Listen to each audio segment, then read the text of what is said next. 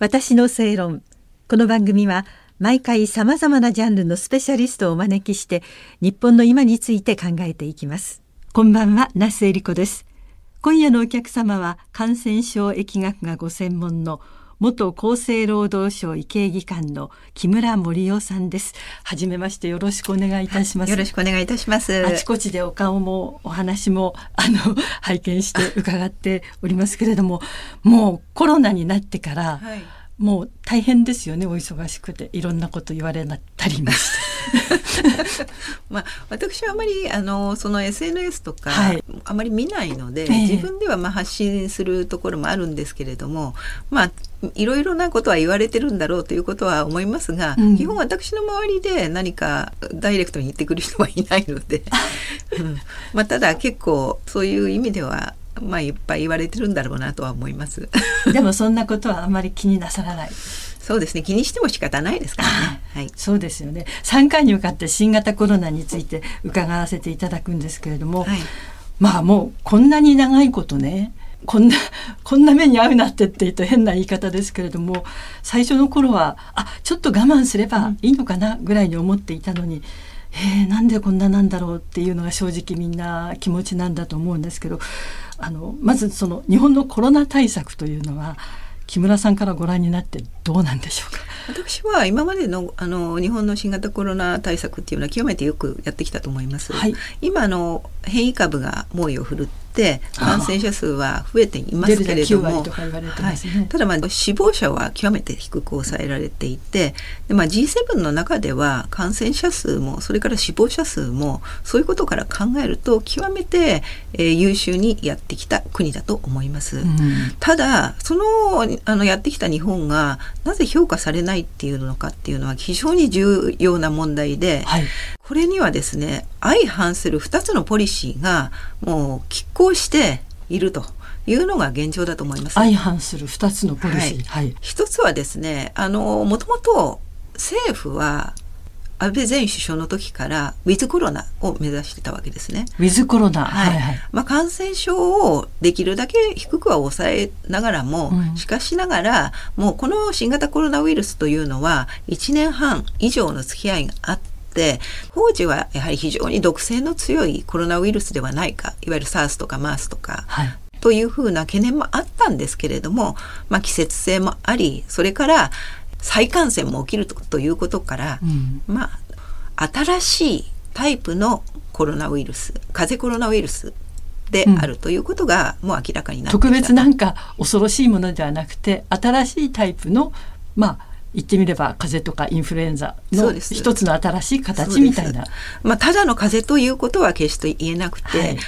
新しいがゆえに多くの人は免疫を持たない、ええ、それゆえに広がりやすいすなわち感染力が強いっていうことが言えます。何でも最初はそうですもんね。そうです。ええ、で感染力が強いけれども致死性すなわちかかったからといって SARS や MERS のように1割2割が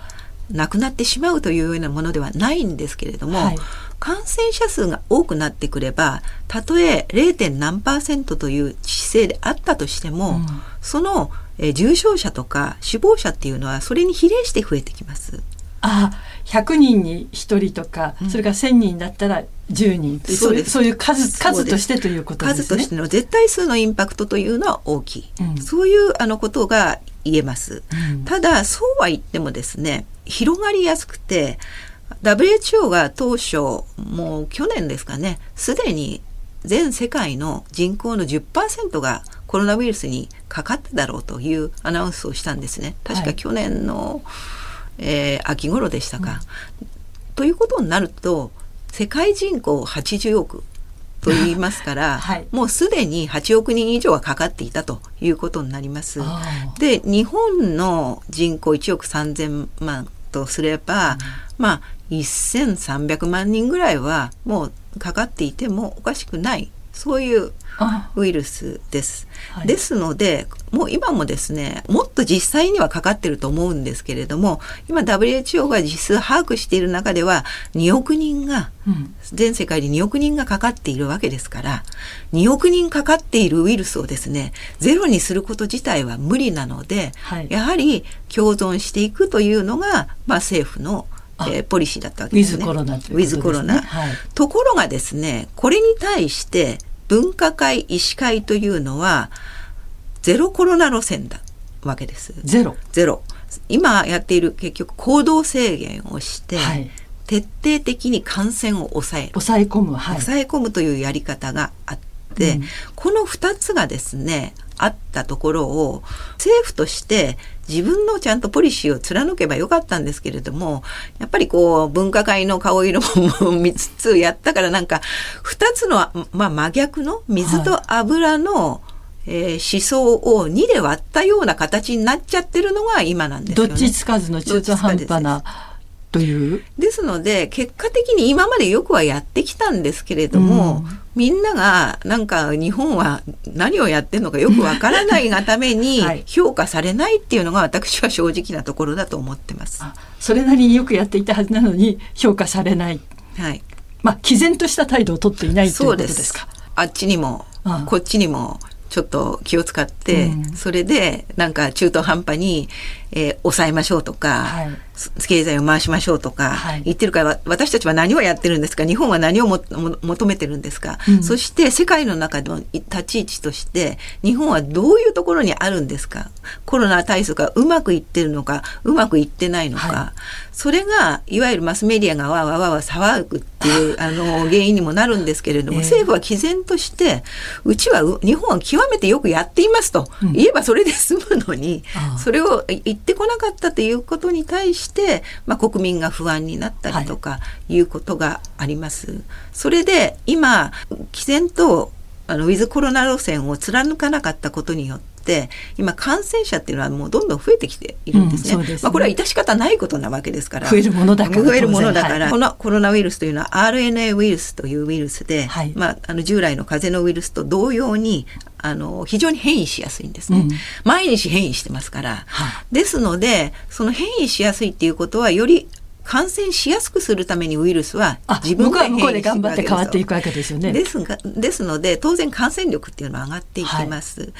でその感染力がこのデルタ株っていうのが非常に感染力が強い方だったんですけれども、うん、それがいきなりなんか増えてきたもんだからいきなりなんかゼロコロナ路線を目指してたはずなのになんでこんなに増えちゃったんですか、うん、というような、えー、ことからですね日本国民としても何を信じたらいいのかわからないというのが、はい、今の、えー、現実なんではないでしょうか。うん。確かにこうですよあの専門ね まあ、あの専門家でいらっしゃる木村さんならば感染症ってこんなものでこうだよってお分かりになるけれども普通の私たちはこうなんですよって言ってもらえればそれを信じるというかじゃあそうしましょうっていうふうに思えるんですけど出てくる方出てくる方それぞれまあまあご自分なりの意見があるんだろうと思いますがどっちを向いていいかわからなくなってでもみんな一応守りなさいって言われたことはきちんと守ってできることはしようと思っているんだけれどもでもそれがずっと続いていて何かが成果があったように見えない。むしろどうなるんだか先がわからないっていうそういう状態がこんなに続いてるっていうことですよね。あのもともとですね分科会のメンバーっていうのは感染症専門。医の、はい、まあ、がメインになってるんですけれども、えー、彼らたちがやることは何かというと病院である感染症が出ましたと、はい、その時にどういうお薬を使ってその感染症をなくしたらいいですかっていうアドバイスをする人たちなんですね。あはい、ですのであの、まあ、端的に言えばその人たちの大きな病気個体を見るんじゃなくてその感染症を抑えることに躍起になる人たちなんですよ。はい、でもちろん一番最初の頃ですね流行の当初というのはこの新型コロナウイルスがちょっとよくわからないウイルスで、もしかしたらじゃああのえー、巻かれたかもしれないとかいうこういうあの噂まで立ってくると、うんはいはい、やっぱり何とかしてこれを抑えなければならないと。いうことに関しては例えばダイヤモンド・プリンセスを止めたようにですね、はい、それは、まあ、当然のことなんですけれどもさすがに1年7か月以上経ってみて、まあ、新しいタイプの風邪のウイルスであるということが分かってきて、うん、まあ、ある論文ではもう10年経てばただの風邪コロナになるということもあの言われているそのウイルスに対していつまでも、はい、もう短志願的にですねもう抑えましょう抑えましょうってやってたら今度経済活動回んなくなってきますから、はいはい、ですからこの今の分科会のやり方っていうのは明らかにもうあの時代遅れなんですよ。ある意味コロナ対策においては。うん、ところが今の、えー、日本のどういうわけか対策では分科会の意見を聞きましょうと言ってくるんですけど現在の分科会のですね、はい、本来であればもうこの分科会は私はメンバー入れ替えだと思います。それは何でかというと、うん、今問題なのはもうこれは本当にあの流行当初にハーバード大学とか、うん、あるいはインペリアルイギリスのインペリアルカレッジとかが非常に大々的なシミュレーションなどをして、うん、その後もデータを取り続けてもうこの新型コロナウイルスはもう重症者対応がとにかく必要ですと。うん、それはある一定程度感染者が増えれば当然のことながらそれに比例して重症者が増える、うん、だからこの重症者対応をいかにやるかということが一番問題であって、うん、プラスですねこの新型コロナウイルスは先進国の問題だと言ってるんです。ああ先進国それは先進国は ICU があります。まあ、あの途上国は ICU はもちろんありますけれども先進国と比べたらその医療レベルというのは全然違ってでその先進国の ICU には多くの ICU が必要な方たちが入っています、うん、そこに新型コロナウイルスが加わった場合に ICU 崩壊が起こるということは最初から言われていたので、うん、すなわちこの ICU を中心とした医療キャパシティを上げなければいけませんよというのはもう当初から言われたってことなんですね。はい、ところが残念ながら今日本はもう一番最初のゼロコロナ路線から全然、うん、え方向転換が実質上されていない。もちろん政府の方針としてはウィズコロナではあったんだけれどもそれがどういうわけか今分科会という専門家集団に引きずられて、うん、ゼロコロナ路線にあるような形になっていると。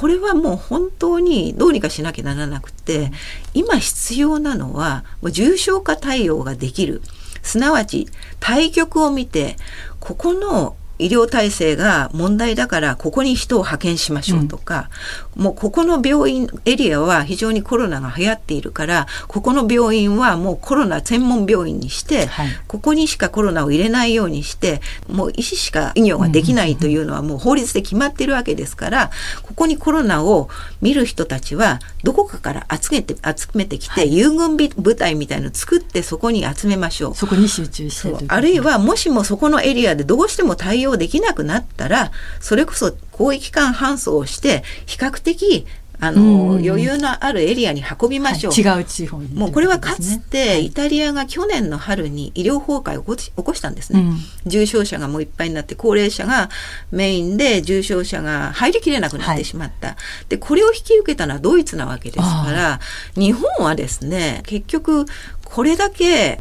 小さい国なのに、うん、そのオールジャパンで戦えてないっていうところがあります。状況が変わっているのにそれに対応して、形を対策を変えることもできないし、はい、えー、時間があってもそれに向けて準備なり整備していくことをしていないままずるずるずるずると時間が経っているということなんですね。プラス今の状況というのは、非常にラッキーなことに効果的なワクチンができたわけですね。はい、で日本はこれも私は菅首相がもっと自分でアピールをすればいいと思うんですけれども、